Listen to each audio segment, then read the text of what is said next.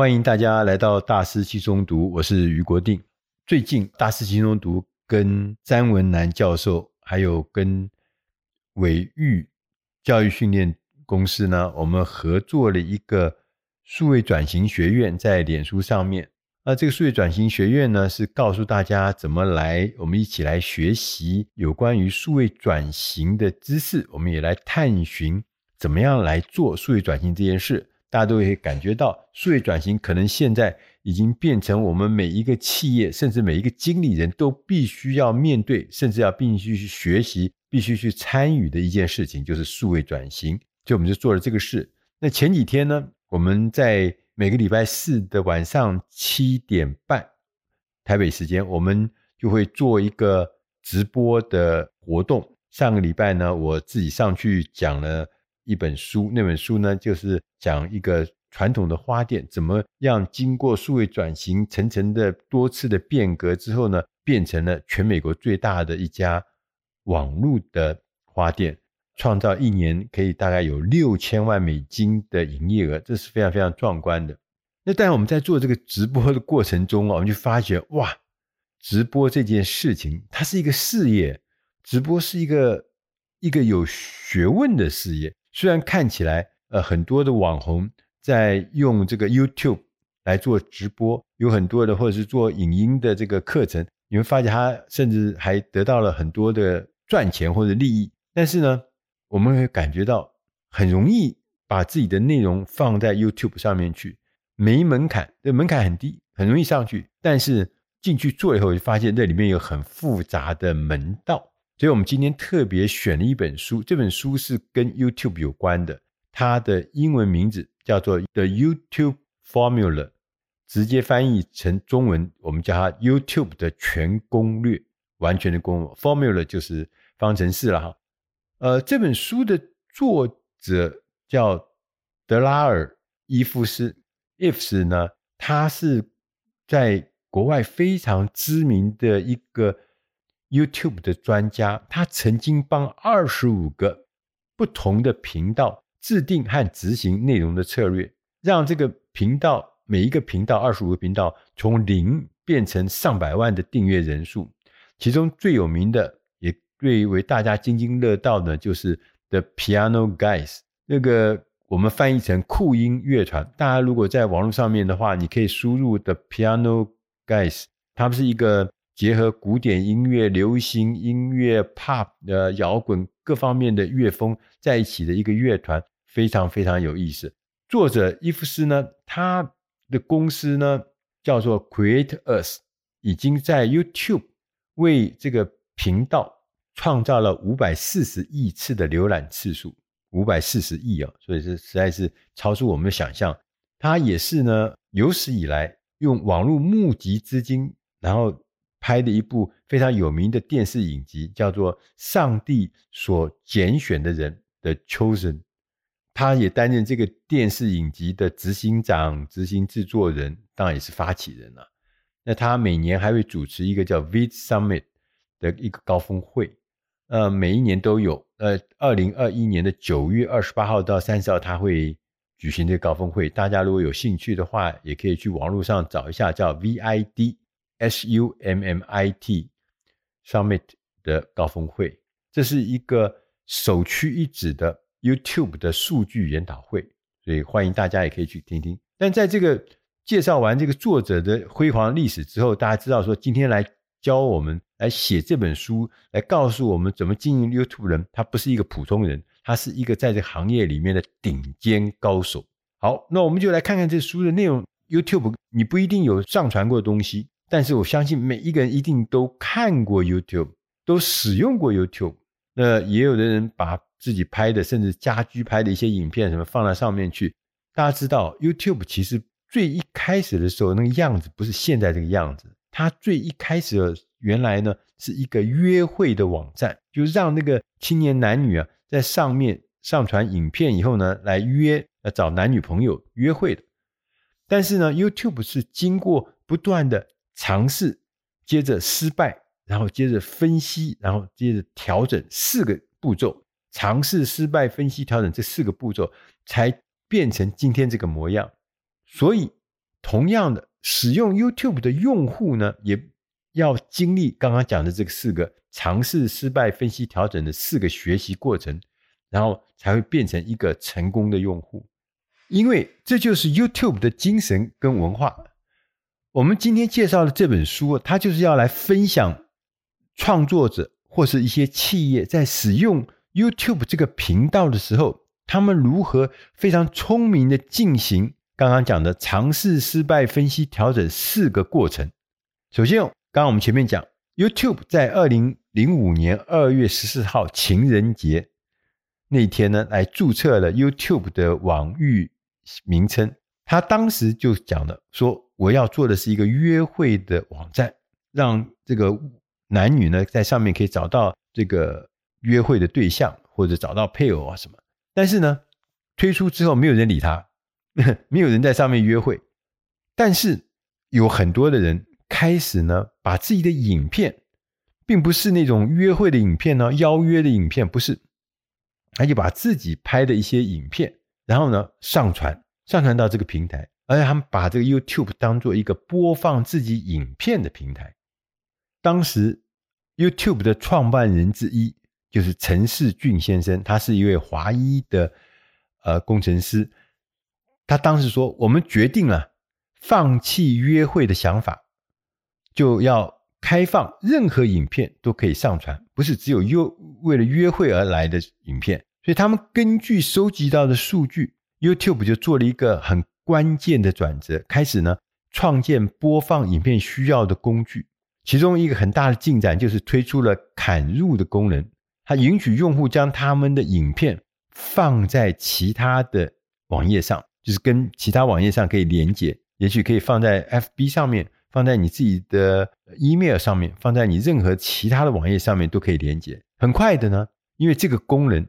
就让这个。YouTube 成为全世界最强大的影音平台，任何人在任何地方都可以向全世界播放你自己的影音内容，或者说你从哪里下载到的影音内容。这是一个改变娱乐影音产业游戏规则的一个大的突破。很多的大企业、很多的大品牌开始注意关注，Google 很快的就看到 YouTube 的潜力，所以。他是二零零五年二月创办的，在二零零六年没多久吧，不到两年吧，他用十六亿美金收购了 YouTube，这实在是很有眼光。因为 YouTube 现在每天有超过十亿小时的观看时数，十亿小时观看时数哦，每个月网站上面大概有两亿个用户会登入，这么庞大而且有影响力的一个影音平台。我们作者呢，他今天要分成几个部分来介绍，怎么样子来攻下、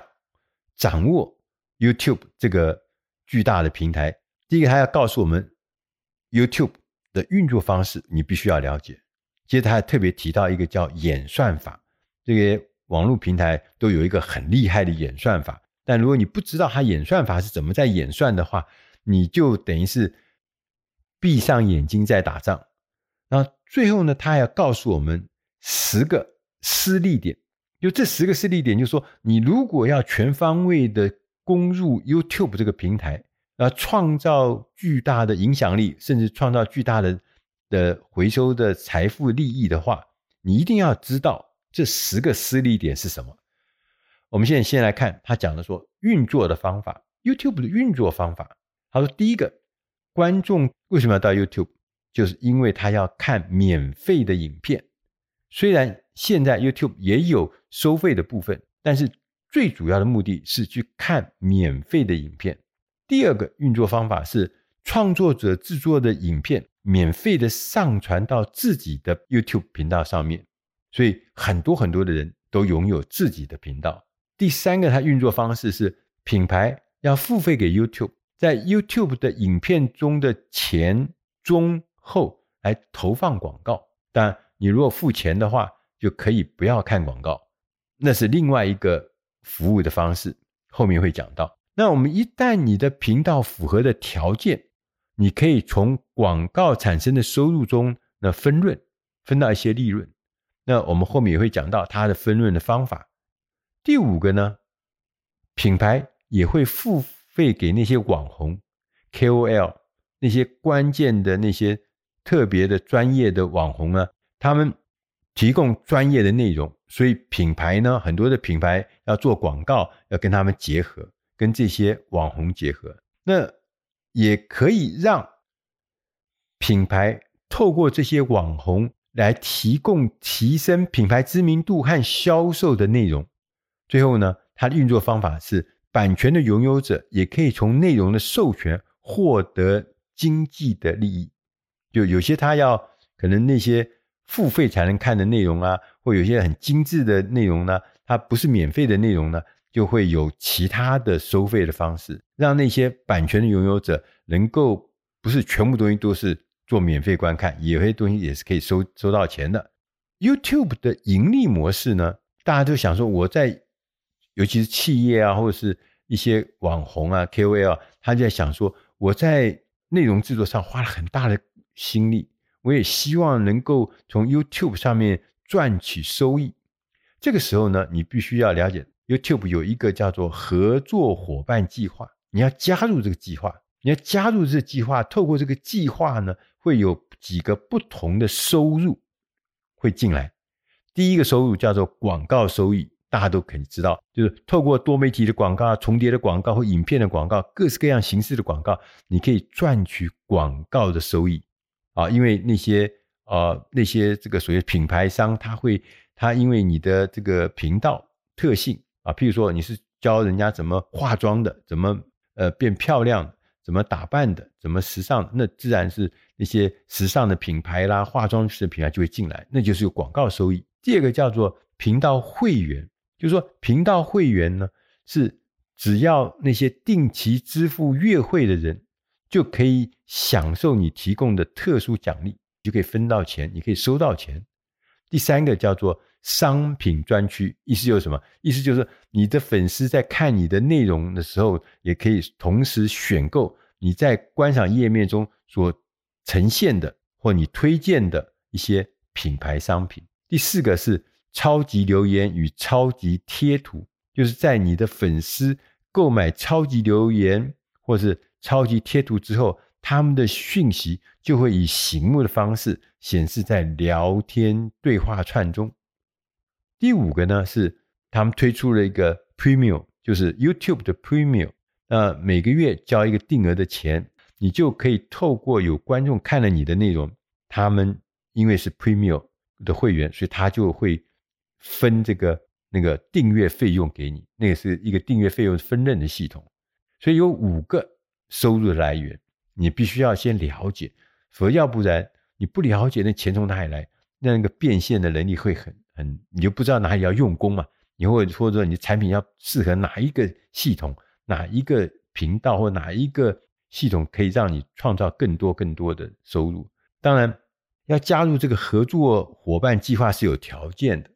啊，不是随便普通人就可以加入，我我也要来分润啊！你必须基本上第一个是说，你的频道必须要有一千个订阅人数，你才可以开始分钱。第二个是过去十二个月，你的粉丝必须累积四千小时的观看时数。你基本这个两个门槛你跨进来了以后，你才有可以变成变成。合作伙伴计划中的会员，你才可以享受刚刚前面讲的那五个收益的来源。作者呢，在书里面特别特别提到一件事情，他说：如果你想要在这个平台 YouTube 这个平台成功的话，你必须要了解它运作的方式和规则。同时，另外一个重要的事情，你要掌握数据，你要适应它不断变化的演算法。这就是我们刚刚前面讲的演算法。不管是 Facebook，不管是 YouTube，他们都有演算法，而且这个演算法是不断的在变化，不断在改进，不断在调整，所以你必须要了解。因为人工智慧的这个演算法，它最重要的目的是要让人们花更长的时间留在这个平台上面，所以他会知道你怎么的消费行为、使用的行为、使用的模式，他会知道，他会算出来。所以这个演算法是很厉害的，它每天哈从观察用户的行为，会产生八百亿个数据点，八百亿个数据点，然后把这些所有的数据呢，会送入一个满意度回馈机制，它会个别的处理每一个观众的体验，所以它最后出来的那个所谓人工智慧的演算，它对每一个个人都会提供不同的建议，它判断你可能会喜欢什么样的东西，什么样的内容，什么样子的影片，它就会推出一些适合你口味的。适合你过去消费习惯的，或你常常看的这样领域的东西给你，让你呢越来越看得越多，越来越开心，越来越沉在那里面。就是演算法很厉害哦，所以他在二零一一年就已经引进了人工智慧的推荐影片的系统，所以各式各样的演算法，它处理数据之后，它会得出第一个我们前面讲的对你影片的建议啊，你推荐给你啊相类似的东西。同时，他还会跟你讲哦，发烧的影片是什么？根据他们的统计，现在人们哈在 YouTube 上面所花费的时间有百分之七十五是来自人工智慧演算法，就是说，你百分之七十五的内容事实上是人家推荐给你的，只有百分之二十五可能是你自己主动去找到的影片，但他后面就开始源源不断把相关东西都通通喂给你，所以你就。本来你只想看一个影片或看一个新闻，但结果后来你就看了一大堆。所以呢，YouTube 它很注重这件事情，它每一年呢要执行几千个各式各样的创新实验。这些创新的实验呢，通常会有百分之十到一成左右，最后会变成 YouTube 上面的真正实现的一些功能。那这些功能就是要帮助系统变得更聪明。然后提供观众更高的参与度跟满意度，每年他花几十亿美金在做这件事情，你说这个是不是太厉害了？这种人工智慧就是很清楚，我们以为人工智慧好像不知道在哪里，其实在 YouTube 上面它就已经开始做得很透彻。所以如果我们在使用 YouTube，我们会觉得那个成效如果不佳的话，其实你不是千万不要怪 YouTube，问题呢是在我们。上传的内容可能没有掌握真正观众的需要，所以说我们的观众呢，并没有达到你应该要有的数量，或者是应该要有的时数，所以呢，你要去重新的要搞清楚 YouTube，如果你要进去，而且要变成一个成功的使用者的话，你必须要了解它的一些私力点，力量要用在哪里。那我们来看看他讲的十个。作者讲的十个私力点哈，我们一个个来看看。第一个是他说要确认目标受众啊，你要知道所有人创作的任何的内容是不可能是适合所有的人，意思就是说没有一个东西是适合全部的人，不可能的。你必须要知道你的内容到底是要给谁看的，而且你要清清楚楚的描绘你的受众，然后为这些受众。清清楚楚的受众创作独特的内容，哎，千万不要去想一个什么，我这个好像每个人都可以吃，每个人都可以喝，对不对？每个人都可以用，这是不会的。第二个施力点是，你要进行侦查跟研究的工作，你至少要追踪十到二十个和你目的相似的频道，就是你的同业频道，跟你相同性质的频道。即使你现在已经小有成就，你还是要持续的追踪。你要不断的看数据，不断问自己为什么？为什么？为什么要这样？为什么要那样？要找出其中的 insight 洞见。这是你刚前面讲的那四个步骤中，你要能做调整，就是你要先要进行侦查，否则要不然你怎么调整？第三个，内容为王，所有的精彩的内容都是在说故事，故事它其实是有一个架构，就是我们。知道的叫起承转合的架构，电影是这样做的，广告也是这样做。你的 YouTube 内容，这个影音内容也是要符合起承转合的架构。第四个施利点是讲回馈为皇后。前面讲说内容为王，但是回馈 reward，人家对你的回馈，看了你的影片的回馈，那是皇后。所以不能只有国王，你还有皇后，因为有回馈啊，才会成长。回馈通常有两种形式，第一种是来自观众的正面或负面的留言，另外一种是 YouTube 的数据分析，就后台的数据分析，我们必须根据数据来修正航线，否则永远我们会达不到我们的目的地。所以这个数据是非常重要，或者回馈是非常重要，所以它才是皇后。我们必须明白，YouTube 最强大的地方就是你可以根据数据，它那个后台的数据，及时调整改变你的内容，并且从中获益。即使你只是一个初学者，你也可以从中间学到如何调整改善。刚刚我们讲的这四个点是叫做基本攻略，是每个人都要知道的。不管你是初学者还是你是进阶者，你每天都要做，这是基本攻略。下面我们要讲的是进攻攻略。有了内容，但是没人来点击，没有人来看，那不是一切都是假的吗？都是误会一场吗？都是徒劳的吗？所以你要花一点力气来促进观众点击，这也是我们讲的第五项施力点，就是你要规划标题跟缩图。你要吸引观众点击，就要在标题和缩图上面下功夫，引发好奇心，让观众有兴趣来点击你内容进去看看你到底在讲什么。到底有什么有趣的地方？作者特别告诉我们：你去 Net Netflix 的上面看看他们是怎么做，他们怎么做标题，他们怎么做缩读。第六点，要引起观众注意，你必须要特别特别留意几个关键的数据。第一个数据是平均观看的时数，第二个数据是每一个观众平均观看的次数。对，常常来吗？常常来你的频道吗？还是来一次就塞纳了，再也不来了，对不对？来一个杀一个，还是来了以后就变成你的这个忠实的铁粉？第三个，你要去了解百分之五十的观众离开影片的位置。这影片如果十分钟，你要知道百分之五十的观众走了以后，那个时候是什么时候？是七分钟、三分钟，还是三十秒？就人家一进来三十秒就匆匆走光了。另外一个是百分之三十的观众离开影片的位置，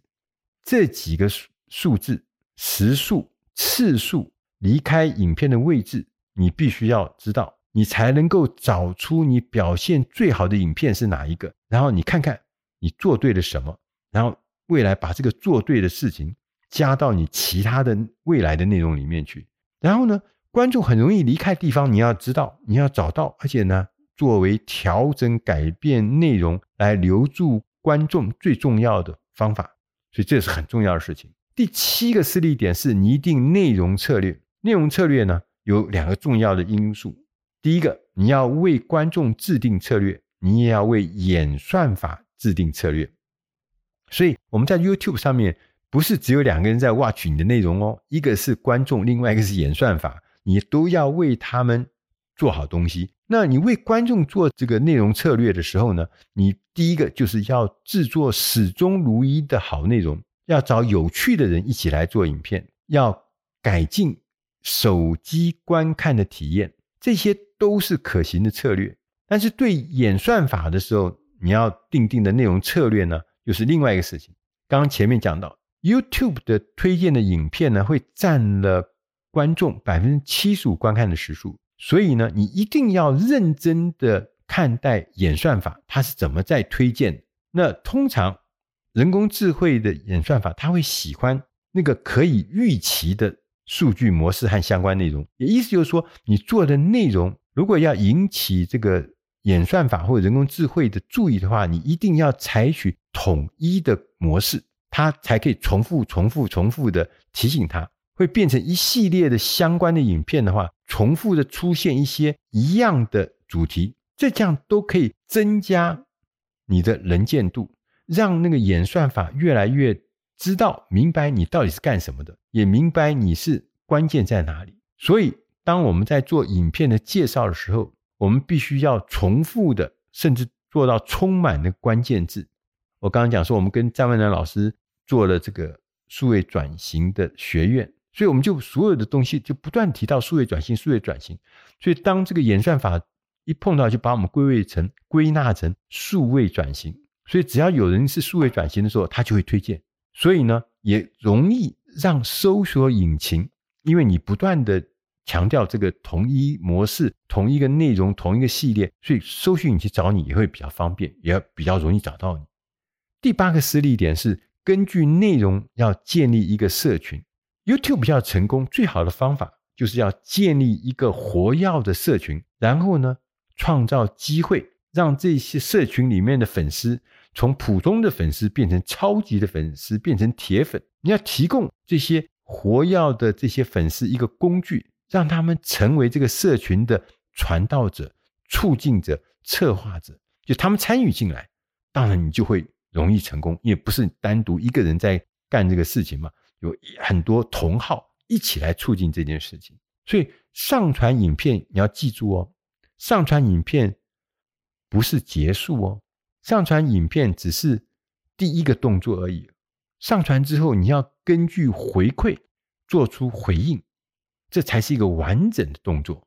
接下来我们还要做第九项，要优化跟推广。有的大品牌会做两种版本来测试，A 版跟 B 版测试，那来找出说，哎，A 版跟 B 版到底哪一样比较好？像我们以前做杂志的时候，我们的封面报道就做两个不同的封面，来让大家来测试哪一个比较好。那测试完以后，我们再推出。同时，也有的人是用一个叫做 YouTube Buddy 这种第三方厂商。来提供优化的服务，让你呢搜寻的结果获得比较高的排名，而且因而获得更多的流量。最后一个施力点是要不断的调整你的内容，不论你的规模大和小，我们都要经历前面讲的四个阶段，就是尝试、失败、分析、调整这四个阶段。这个过程是要反复的经营、反复的进行、反复的调整，这是很重要的事情。作者呢，伊夫斯呢。还特别提醒我们，你不要自己来瞎猜，你也不要靠自己的直觉，你要用这个 YouTube 后台的数据来作为调整优先次序跟调整如何的做法，是有数据的根据的。要把观众看成一个人，不是一个数字，这样呢，我们才可以真正了解观众的期待，他期待谁会出现，他期待要看什么样的内容。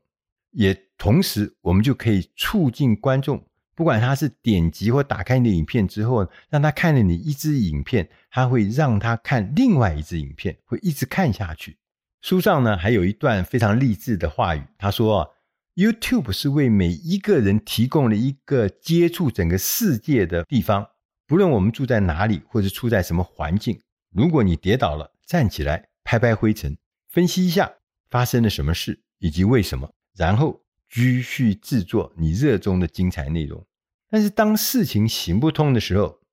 看看你的数据，做出聪明的调整，让你的内容有最大的机会被发现和观看。这就是 YouTube 的玩法。我们除了做 YouTube 的观众之外，如果你想要变成 YouTube 的内容供应者之一，甚至将来可以变成一个 KOL。或者说是帮你的企业用 YouTube 能够创造更大的影响力，所以你必须要了解 YouTube 的全攻略。以上这本书是出自《大师轻松读》第八百三十三集 YouTube 全攻略。我是余国定，希望以上的内容对你的工作、对你的事业、对你的人生都能帮上忙。谢谢大家收听，我们下个礼拜再会。